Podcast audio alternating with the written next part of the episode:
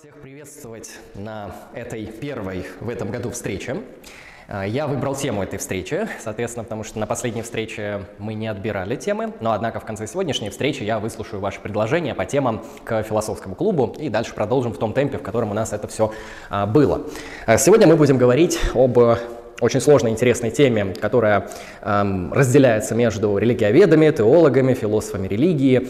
Э, но так как я философ, я буду делать акцент именно на сторону, которая связана с философией религии. И говорить мы будем про существование Бога. Я, конечно, постараюсь э, успеть сказать все, хотя объем тут немалый. Я поговорю о том, Соответственно, как мы можем говорить о Боге или не можем, что такое Бог, согласно классической традиции, и какие аргументы в пользу его бытия можно представить, и какие проблемы возникают с концепцией Бога, и есть ли какие-то основания для атеизма, натурализма и других позиций, которые э, считают, что Бог не является существующим объектом.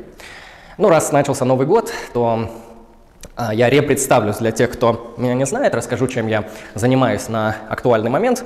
Меня зовут Андрей Лемон, я автор проекта Lucky Strike Philosophy. Это проект в интернете, который представлен множеством различных ипостасей. У нас есть подкасты на Яндекс Музыке, у нас есть YouTube канал, у нас есть паблик ВКонтакте, у нас есть телеграм-канал, ну и много чего другого. Вы можете это все найти по, ссылках, по ссылкам в описании. Ну и сегодняшнее видео и прошлые встречи вы также можете посмотреть а, на YouTube.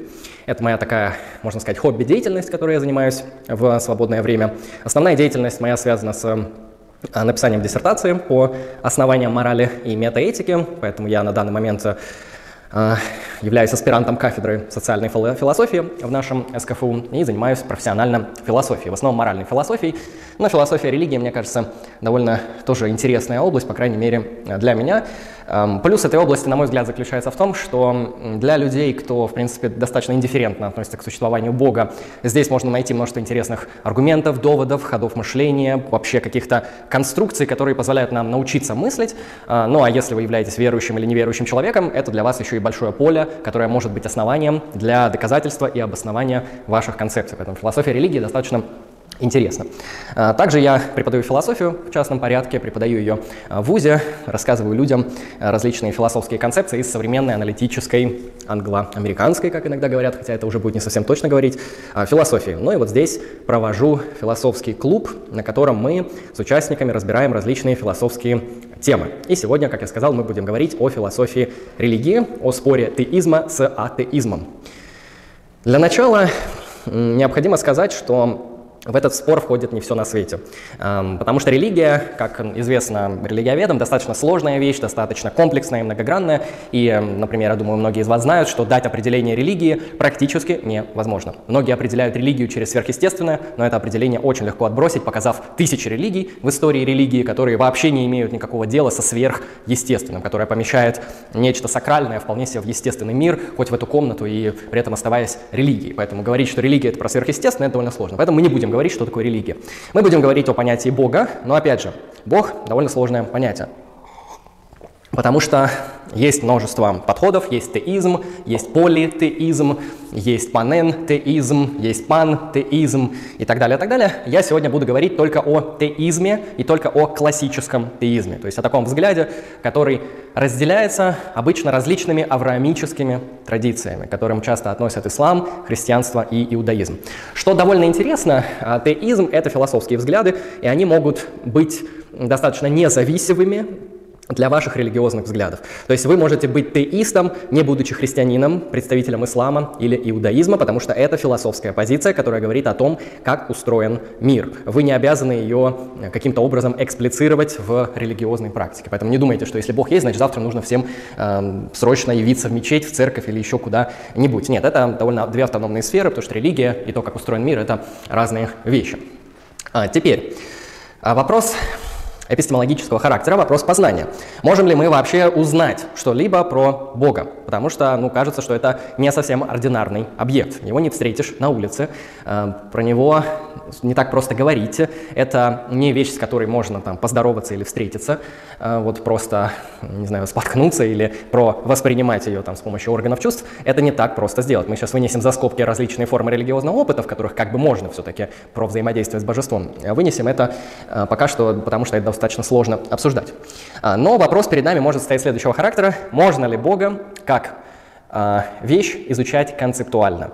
То есть можно ли разработать какую-то концепцию, которая схватывала бы значимые признаки Бога или нет. Можно ли рационально говорить о природе божественного в теистическом смысле? Дальше я поясню, что это а, значит. И здесь у нас есть как минимум две традиции, я думаю, вы сразу сможете определить свою. Первая называется эвиденционализм, вторая non-эвиденционализм. Non-эвиденционалисты, они говорят довольно просто, и поэтому все, что происходит для них после а, вот, э, первого пункта лекции, не имеет смысла. А, поэтому все, что будет дальше, это как бы эвиденционалистская традиция. Non-эвиденционалисты считают, что что а, Бог — это настолько совершенное сущее, это существо, которое вообще превосходит и мир, и наши когнитивные способности, и наши способности к пониманию, оно вообще настолько запредельно, что его, даже если вы очень захотите, даже если вам сильно надо, вы не сможете его познать. Поэтому non-эвиденционализм изначально говорит, что а, не нужно заниматься познанием Бога, это бессмысленное мероприятие. Но, как мы знаем, философия религии в течение долгой истории философии все-таки что-то говорит о Боге, что-то эм, анализирует в нем, каким-то образом концептуально исследует этот довольно сложный объект. Поэтому э, любая традиция, которая будет говорить, что мы можем что-либо сказать о Боге, что мы можем находить в понятии Бога противоречия, что мы можем логически, концептуально, аналитически анализировать, соответственно, понятие о Боге, это традиция эвиденционализма, соответственно, которая считает, что мы можем, может быть, не все знать о Боге, но какие-то значимые аспекты его природы доступны нашему метафизическому познанию. Поэтому все, что я буду говорить дальше, будет исходить из эвиденционалистской традиции, из подхода, что все-таки о Боге можно сказать что-то осмысленное. А, можно даже это сформулировать следующим образом. Предположим, о Боге все-таки нельзя сказать ничего осмысленного, он устроен так, что он за пределами нашего познания. Однако мы, как люди, можем стремиться к познанию вообще всех вещей настолько, насколько это возможно в пределе. То есть даже если мы не можем знать, что такое Бог, никто не запрещает нам э, выстраивать гипотезы, иметь какое-то интеллектуальное стремление к попытке все-таки осмыслить для себя понятие Бога, потому что это может э, играть значимую роль в нашей интеллектуальной и обычной бытовой практике. Соответственно, давайте тогда введем понятие Бога, с которым я буду работать в рамках сегодняшнего повествования. Хотя нет, я его не буду вводить, я спрошу у вас. А, как бы вы определили Бога? Как бы вы а, сказали, что такое Бог? У кого какие гипотезы? Тот больше чего нельзя помыслить. Тот больше чего нельзя помыслить, да. Одно из э, популярных классических определений Бога. Еще что-то? Что можно сказать? Вечное. Вечное, непознаваемое. Так, хорошо. Еще? Самое совершенное существо, обладающее все знанием, все благостью и всесильностью. Всезнание, всеблагость и все могущество – самое совершенное существо. Да, есть такое определение тоже. Да, два из них, по крайней мере, достаточно точно, ну, прям являются определениями теизма. Это связанное, первое, с тем, что Бог – это э, существо, которое выше которого нельзя помыслить. Это определение Ансельма Кентерберийского. Оно нам сегодня пригодится в контексте онтологического аргумента. И а, второе определение, которое касается Бога как э, просто-напросто самого совершенного существа, которое обладает сам, самыми основными атрибутами совершенства. А, соответственно, я буду использовать примерно эти определения, потому что про бесконечность тоже достаточно важно. Но вот смотрите, когда мы говорим про Бога, чаще всего вот в теизме мы говорим именно про самое совершенное существо. Смотрите, в чем основной подход, в чем здесь прикол? Основание заключается в том, что Бог — это такая вещь, да, людей чуть побольше, теперь буду чуть погромче говорить а, и рассматривать это. Смотрите, когда мы говорим про Бога в теизме, мы просто определяем Бога как самое совершенное существо, то существо, которое обладает всеми совершенствами. Вы можете сказать, ну там, Бог несовершенен, или там, Бог он крутой, но не, кру но не самый крутой, или еще что-нибудь. Это не теизм. Это не позиция, о которой я сегодня буду говорить. Я буду говорить именно про теизм, а, поэтому в рамках теизма мы будем работать именно с этим понятием. Позиция А теизма, соответственно, достаточно простая. Она, она говорит, что вот такого объекта, как самое совершенное существо, его нету. Вот, вот нет такой вещи просто, и все. И дальше уже начинается некоторая дискуссия между этими позициями. Ну, давайте посмотрим на аргументы в пользу бытия Бога, потому что это одна из самых дискуссионных тем и топик, которая есть в философии религии. Потому что часто философию религии, ну, современную теистическую, ее так и представляют, что в первой а, части этого исследования мы пытаемся определить, что такое Бог, выделить для него центральные атрибуты, дальше уже смотреть аргументы, которые а, защищают что такую вещь, как существующую, защищают а, некоторые основания в пользу ее существования. Ну, еще раз перечислим основные атрибуты, наверное, да, немножко их нужно будет допрояснить. Смотрите, центральными атрибутами Бога обычно являются атрибуты личностные, это атрибуты все знания, все благости и все могущества. Ну и также четвертый, то, что он творец Вселенной. А, кратенько разъясню некоторые из этих атрибутов. Сразу скажу, что есть очень много споров и дискуссий по поводу того, что значат те или иные атрибуты, как их понимать и как их не понимать, поэтому мы будем работать только с некоторыми из этих определений. А когда мы говорим о всезнании, обычно всезнание определяет как э, способность обладать всеми истинными пропозициями. То есть все знающее существо — это просто существо, которое знает все верные пропозиции, что они верны, и знает, что все ложные пропозиции ложны. То есть оно просто не заблуждается, потому что все его а, пропозициональные установки являются верными. Ну, пропозиция — это любые утвердительные высказывания наподобие «сейчас в комнате есть люди» или «сейчас в комнате присутствуют а, светильники или фонари». Вот я уже не знаю, но Бог явно не ошибается в этом вопросе. И в этом контексте вот, сознание обычно определяется именно так, что это просто знание всех истинных а, пропозиций. А, далее, все могущества. Э, все могущества тоже достаточно сложная категория, ее не так просто понять. Можно сказать, что все могущества это просто огромная сила. Но, опять же, не совсем так, потому что не всем понятно, что это за, за определение. Нужно сузить круг эм, того, что входит в это понятие. Обычно говорят, что все могущества включают э, возможность для Бога делать действия, которые не исключаются модальными свойствами. Или, если на человеческий язык, это возможность сделать все то, что не вступает в логическое противоречие. То есть, например, Бог не может э, сложить 2 плюс 3 так, чтобы получилось 147, потому что это логическое противоречие в силу того, что все могущества — это наличие всех возможностей. Все, что возможно в логическом пространстве. То есть все, что выходит за пределы логического пространства, это бессмыслица, нонсенс. А обычно так определяются могущества. Опять же, есть споры, но это примерно. И всеблагость. Всеблагостью очень сложно, потому что эм, тяжело понять мотивы Бога именно в контексте моральной жизни. А можно сказать, что всеблагость — это невозможность делать зло. Ну, с этим определением есть проблемы, потому что если это невозможно сделать зло, потом, если это так, то у нас получается Бог как бы ограничен, что он не свободен, потому что настоящее свободное моральное существо способно делать как зло, так и добро. Поэтому можно сказать, что Бог, он может сделать зло, но он его никогда не делает. А, то есть это как бы некоторая такая у нас уже будет модальная способность э, э делать добро или зло, но всегда выбирать добро. Например, так можно сказать про все благости.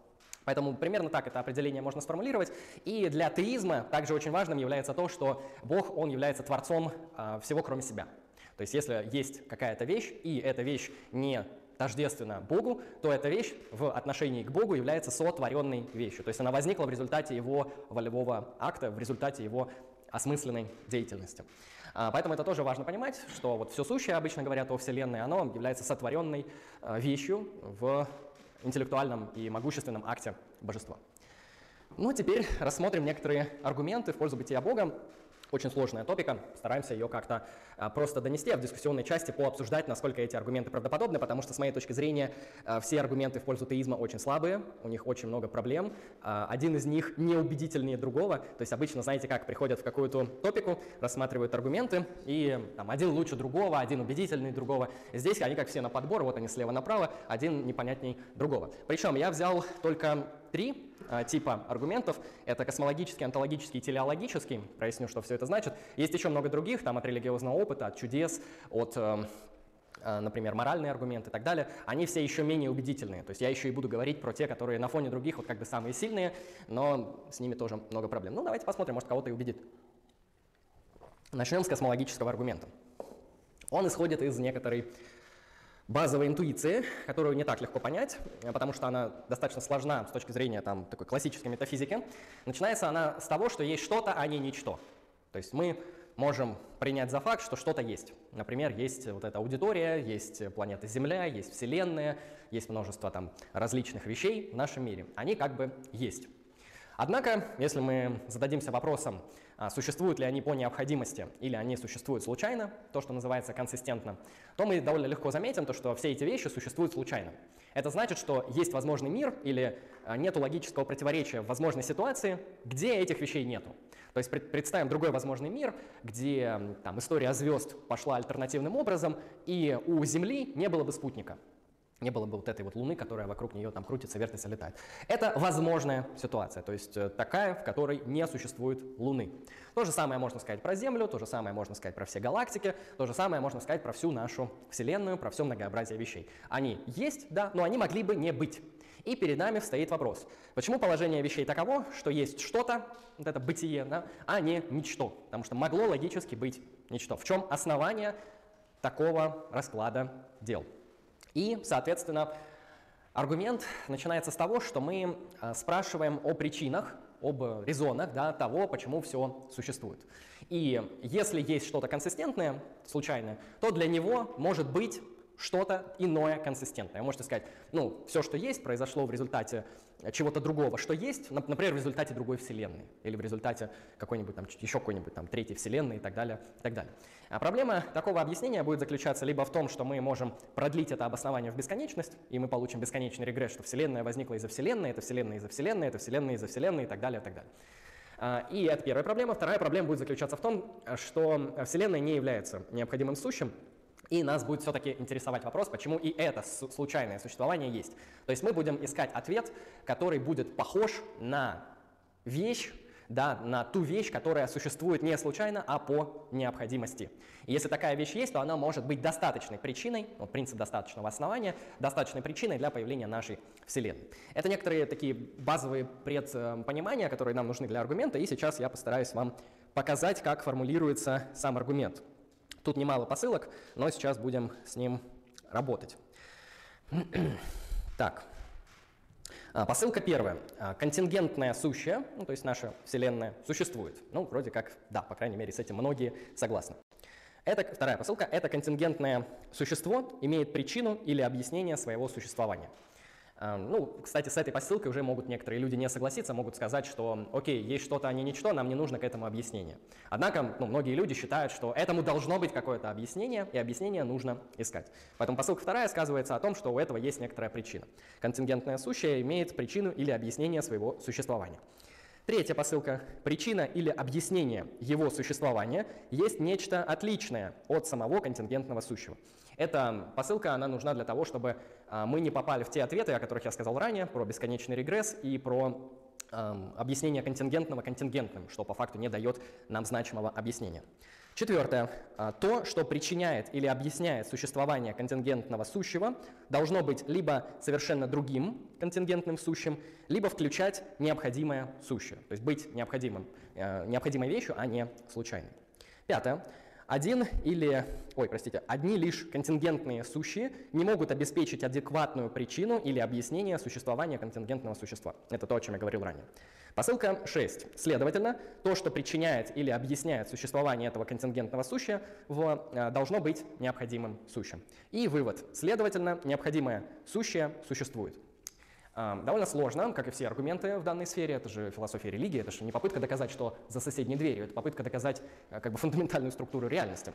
Если совсем просто в контексте этого аргумента, а если его доносить простыми словами. Ну, уточню, что вот это необходимое сущее, то есть то сущее, которое в свое свойство по необходимости включает существование, это как бы есть Бог а, в этом контексте. Это и есть космологический аргумент. То есть он начинается с того, что есть что-то, а не ничто, у этого должно быть объяснение, грубо говоря, вторая посылка.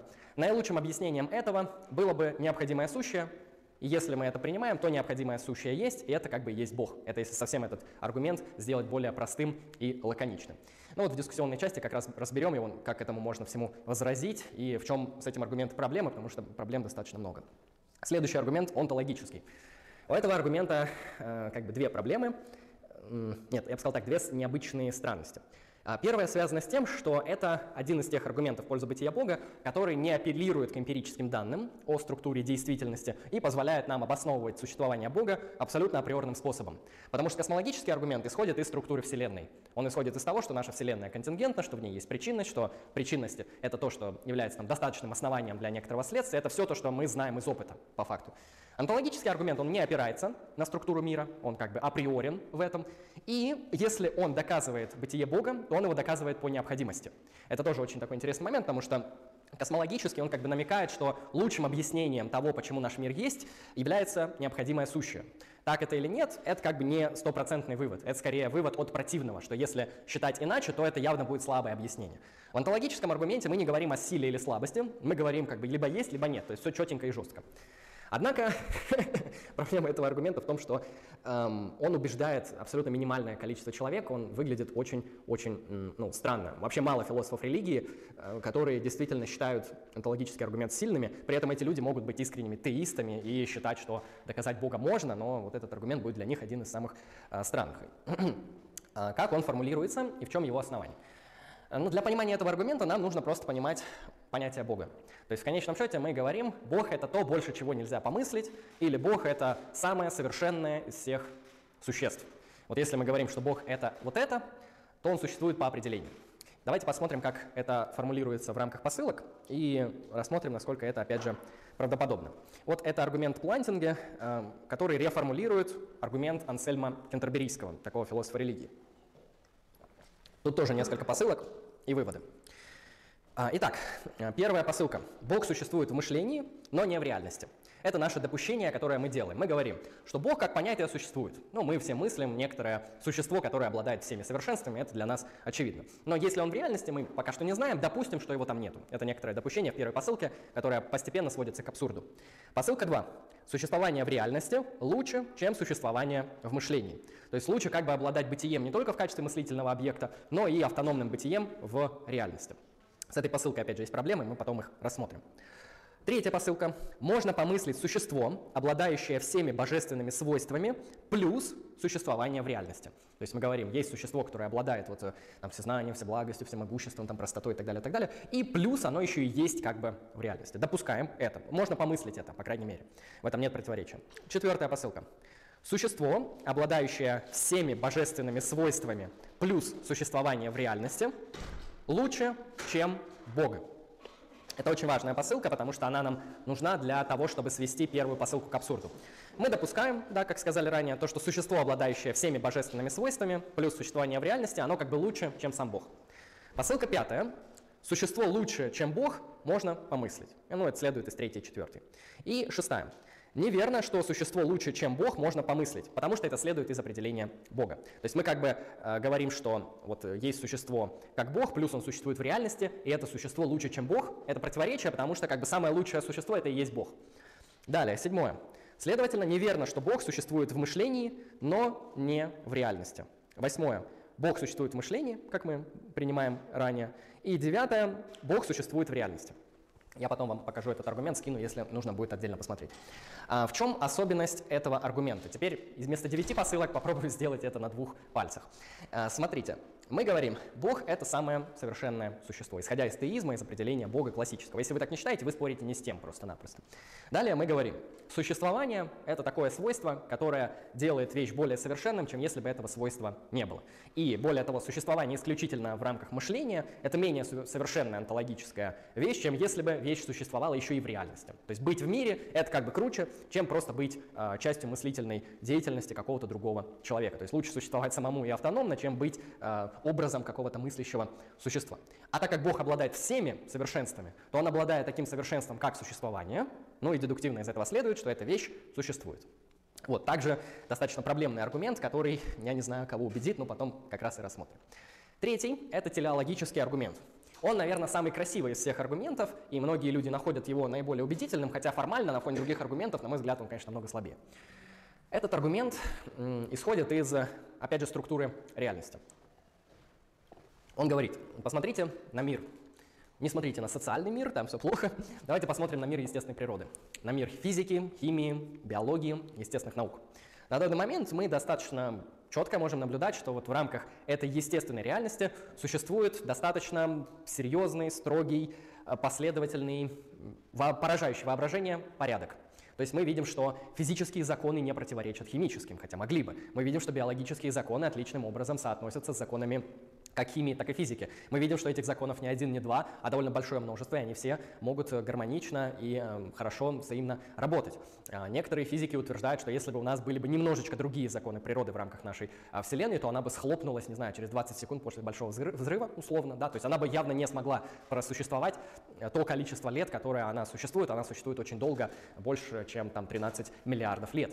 И э, наблюдая за структурой естественной реальности, мы видим невероятную настройку, невероятную невероятно тонкий а, механизм, в котором есть множество различных взаимосвязей. Ну и Перед нами стоит вопрос, почему это так? Да, опять же, в чем объяснение структуры нашей реальности как гармоничной, э, красивой, рационально познаваемой, предсказуемой, которая содержит множество закономерностей? У нас может быть несколько объяснений. Можем сказать, ну, это произошло случайно. Ну вот просто хопа и возникло. Ну, почему бы и нет. Ну да, можно так сказать. Взяло и возникло. Однако это объяснение будет на фоне другого объяснения, которое, конечно, склоняет нас к теизму, а просто менее правдоподобное. А, потому что ну, можно привести такую аналогию для прояснения этой мысли. Представим, что вы идете по красивому пляжу, где-нибудь э, на берегу Древней Греции, или не древней, пусть будет современная Греция, то с древней возникнут сложности. И вы находите на песке, вот прямо перед вами лежит, достаточно красивые необычные часы. А, такие, знаете, круглые, как раньше были, где кнопочку нажимаешь, и они так еще открываются. Вот вы находите часы, видите, что классические часы, там все настроено, стрелочки, все такое. И первая гипотеза, которая у вас возникает при объяснении того, что это произошло, то есть как так, вот здесь оказались э, такие интересные, замечательные часы. И вы, конечно же, сразу говорите, ну смотрите, есть море, в море происходят тысячи хаотических процессов. Ну, например, на дне морском есть раки и другие животные, которые передвигают железки, там таскают всякий мусор и так далее, э, что рыбы там собирают падаль, вот есть вот это вот движение морских волн, так, тектонических плит и прочее, прочее. Ну и вот в результате последних там нескольких миллионов лет это все движение бурлило, крутилось, вертелось, случайно вот так вот перемещалось на дне морском, и хопа, и возникли часы. Ну, в целом, это первое явно, о чем мы подумаем, когда найдем часы на пляже. А, это, конечно, комично, потому что мало вообще людей, которые подумают, что часы появились на пляже именно таким образом, в результате случайных естественных процессов, которые происходили на дне морском. Хотя в этом нет противоречия. То есть это могло произойти вполне себе, в чем проблема-то. А, ну, мы сразу помыслим, что у часов есть архитектор, кто-то их создал, кто-то их разработал, и здесь вот некоторый человек их потерял. По аналогии, это не аргумент, это аналогия всего лишь для прояснения мысли. А, мы можем сказать то же самое. То есть Вселенная выглядит как ну, довольно устроенная вещь, даже более устроенная, чем часы. И лучшим объяснением этого было бы именно деятельность разумного архитектора, нежели случайных каких-то процессов естественного характера. Ну и сам аргумент сейчас покажу, как выглядит, как он обычно формулируется. Это формулировка Свинберна. Она звучит так. Существование порядка в мире подтверждает существование Бога тогда и только тогда, когда существование этого порядка в мире более вероятно, если есть Бог, чем его нет. То есть, грубо говоря, объяснить мир а, с порядком, когда есть Бог, намного легче, проще и правдоподобней, чем объяснить мир с порядком, когда Бога нет. И следствие, вероятность правильного порядка намного выше, если есть Бог, поэтому существование такого порядка значительно увеличивает вероятность того, что есть Бог. Опять же, этот аргумент не выглядит так, посмотрите на закон Ома, следовательно, Бог есть. Он говорит э, следующее, э, сам телеологический аргумент. В мире достаточно широкий и сложно многоустроенный порядок, и лучшим объяснением этого было бы деятельность разумного, могущественного дизайнера, чем э, слепая случайность. И поэтому у нас есть основания предпочитать веру в Бога, потому что она лучше объясняет наличие порядка в мире, чем какие-то другие гипотезы, которые тоже на это могут претендовать. Это, если кратко, телеологический аргумент. А теперь подведу некоторую сумму этих трех аргументов. Космологически просто говорит нам, что в мире есть что-то, а могло бы ничего не быть, нам нужно объяснение. Наилучшим объяснением является необходимое сущее – это Бог. Онтологически говорит, что Бог обладает всеми совершенствами, в том числе совершенством в виде существования, поэтому Он есть. Телеологически говорит, что в мире есть какой-то невероятно красивый а, разумный дизайн, и объяснением дизайна было бы наличие дизайнера. Вот это а, телеологический аргумент. Теперь поговорим о некоторых проблемах, которые возникают с понятием Бога и которые начинают некоторую атеистическую критику, а потом мы сравним две эти позиции по силе, насколько они хороши. Основные проблемы, или, можно сказать, основные контрдоводы, которые мы можем встречать в атеистической критике, это, соответственно, проблема зла и проблема все знания. А в чем смысл этих контраргументов? Они заключаются в том, что если Бог существует, то это неправда. Почему? Потому что это просто ведет к логическому противоречию. Опять же, как я говорил ранее, и атеизм, и теизм — это эвиденционалистские традиции. Они считают, что говорить о Боге можно в рациональном ключе, можно приводить аргументы и контраргументы. А, потому что у нас может быть нон-эвиденционалистский атеизм, он будет выглядеть так. Бога нет, потому что мне так по кайфу. А, он также будет выглядеть нон-эвиденционалистский теизм. Бога нет, потому что мне так по кайфу. Простите, Бог есть, потому что кому-то так а, хорошо. А, но так как мы сейчас говорим об, об аргументации, о рациональной дискуссии, это выглядит немножко иначе. Проблема зла. Это очень серьезная проблема, э, на которую у теистов есть ответы, однако я бы не сказал, что эти ответы достаточно сильны и убедительны, чтобы эту проблему решить. Э, как известно из определения Бога, Бог — это ну, самое совершенное существо. Значит, если в мире есть зло, то он об этом знает. Значит, если в мире есть зло, то он может его предотвратить, потому что он всемогущий. И если в мире есть зло, а Бог все благой, то он еще и будет его предотвращать. Соответственно, если мы живем в мире, в котором есть Бог, то в этом мире не может быть зла. Просто потому, что Бог не может это допустить, исходя из своей природы, которую мы выдали в рамках этого определения. Но в мире есть зло, можно даже самому проверить, там, не знаю, ткнуть себя чем-нибудь, это будет страдание, а страдать плохо, поэтому это беда. А, так как в мире есть объективное зло, там, не знаю, геноциды, холокосты, массовые убийства, э, там, репрессии, там, убийства, э, не знаю, невиновных животных, наподобие там, взрывов вулканов и так далее. Вот. В мире много зла, его долго можно перечислять. Вот, есть хотя бы один экземпляр зла, который Бог бы мог предотвратить, но вроде как не предотвратил, следовательно, зла, следовательно, Бога нет. А, ну, ответ тут, я думаю, вы сможете сразу предугадать. Вы можете ответить на это так, что Э, в мире есть зло, потому что его создает не Бог, а его создают люди. То есть основные проводники зла в мире — это свободные агенты, это люди, а Бог, он, создавая наилучшие из возможных миров, он выбирал в мире, э, между мирами, в котором есть существа, которые могут поступать свободно, но при этом совершать иногда зло, и существами, которые не могут поступать свободно, потому что они, как автоматы, всегда совершают добро. Такие вот а, идеальные роботы. Ну и Бог решил, вероятнее всего, что быть свободным существом — это лучше, чем быть автоматом, автоботом и так далее. И поэтому он создал мир со свободными существами, исходя из этого у нас есть некоторая степень зла в мире.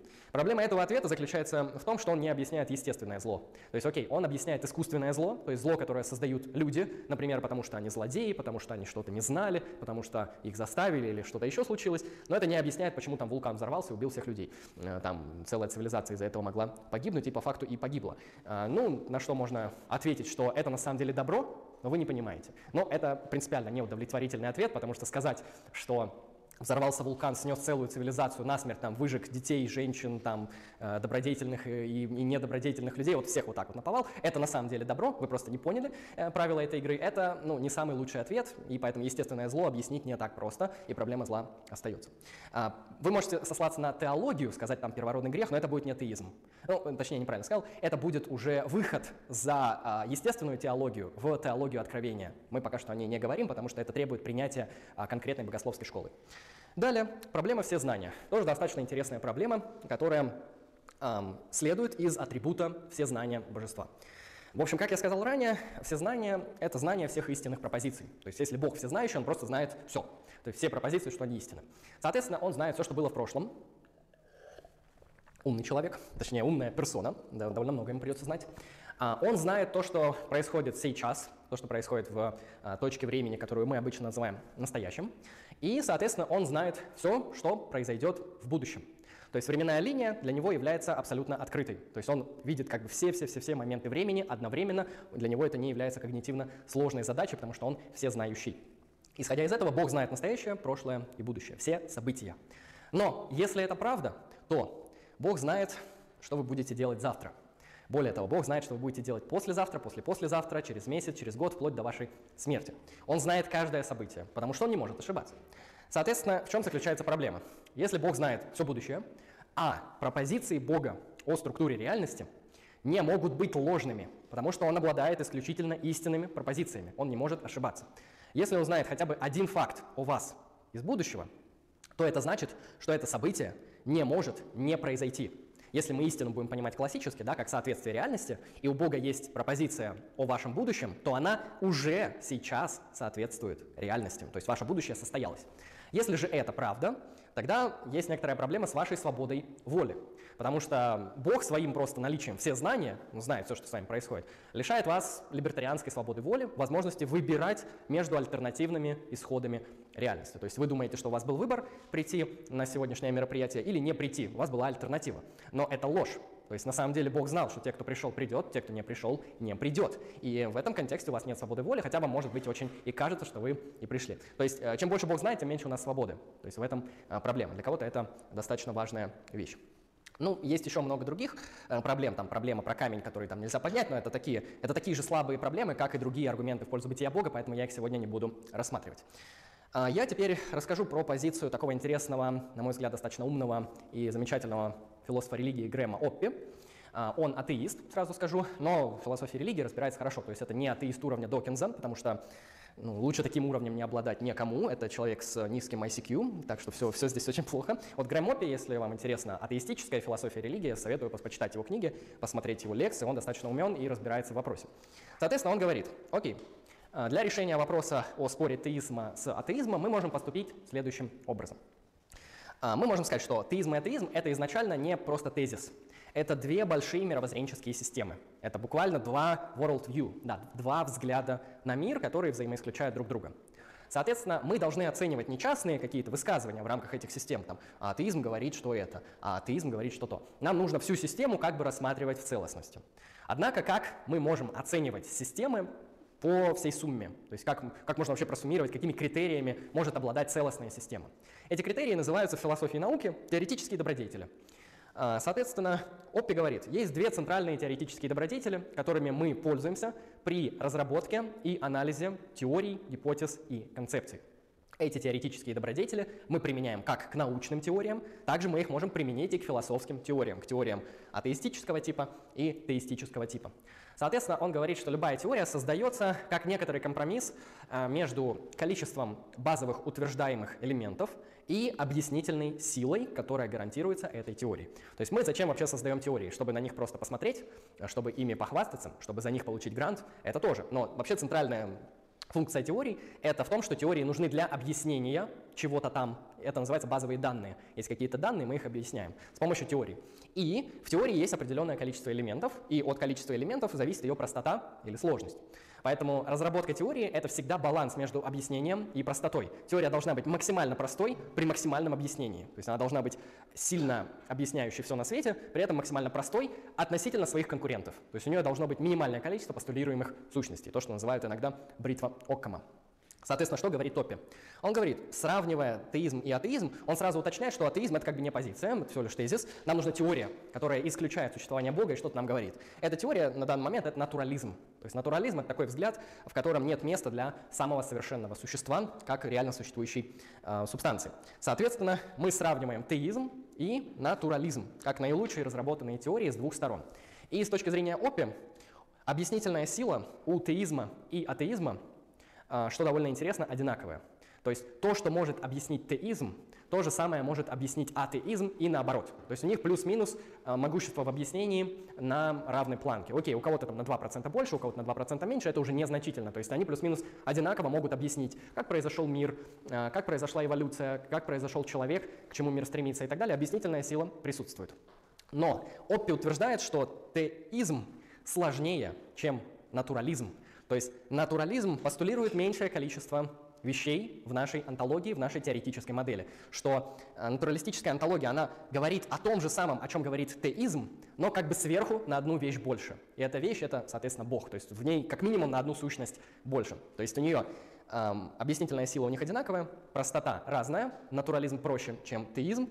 И, соответственно, если мы считаем, что теоретические добродетели имеют ценность в науке и в научном знании, в эпистемологии, то на данный момент мы должны предпочесть натуралистическое объяснение реальности теистическому объяснению реальности, потому что эта теория будет выигрывать у теизма по теоретическим добродетелям.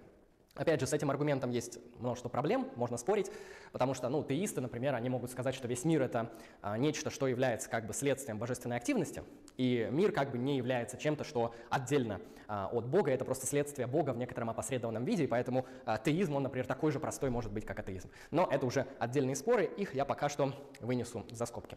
Теперь постараюсь все это просуммировать и перейдем к дискуссионной части. Я думаю, у вас а, много вопросов и собственных комментариев. Мы можем говорить о Боге рационально или нет.